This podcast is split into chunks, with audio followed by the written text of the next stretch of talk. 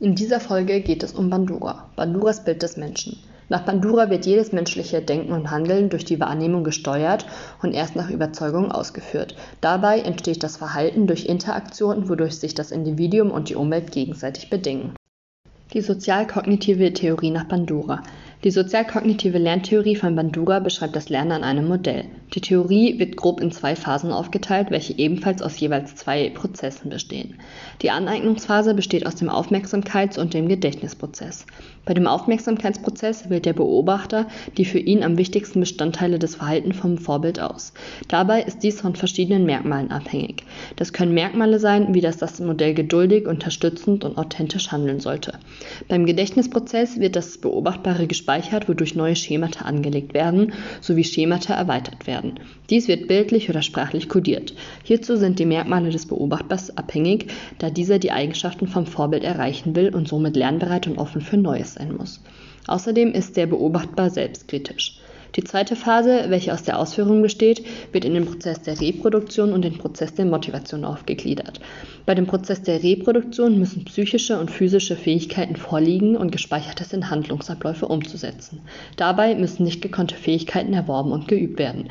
Im Prozess der Motivation hängt die Ausführung von Motivation des Beobachters ab. Das Verhalten wird durch Lob und Belohnung verstärkt und die Motivation fördert die Verhaltensausführung. Banduras Bedingungen. Bestimmte Erwartungshaltungen motivieren ein bestimmtes Verhalten zu zeigen. Dabei handelt der Beobachter nach vorgestellten Konsequenzen. Jede Situation, die zum positiven Lernen beiträgt, hat die Merkmale häufig, bekannt und entspannt. Außerdem spielen beim Lernen die Merkmale der Beziehungen mit rein, die eine positive emotionale Beziehung oder eine Macht sowie Abhängigkeit sowie auch eine einseitige Bewunderung sein können. Das Erlernen von neuen Verhaltensweisen wird durch alle vier Merkmale deutlich vereinfacht. Dies bedeutet für die Erziehung, dass der Erzieher selbst als Modell fungiert, aber auch andere reale oder symbolische Modelle einsetzen kann. Reale Modelle sind dabei immer personale Modelle wie Familie und Bekannte, die in direkter Kommunikation mit dem Kind stehen. Symbolische Modelle können Medien, Literatur oder Filme sein. Bekräftigung und Motivation. Es wird über vier verschiedene Arten der Bekräftigung gelernt. So beobachtet der Beobachter bei der stellvertretenden Bekräftigung, dass andere für bestimmte Handlungen belohnt werden.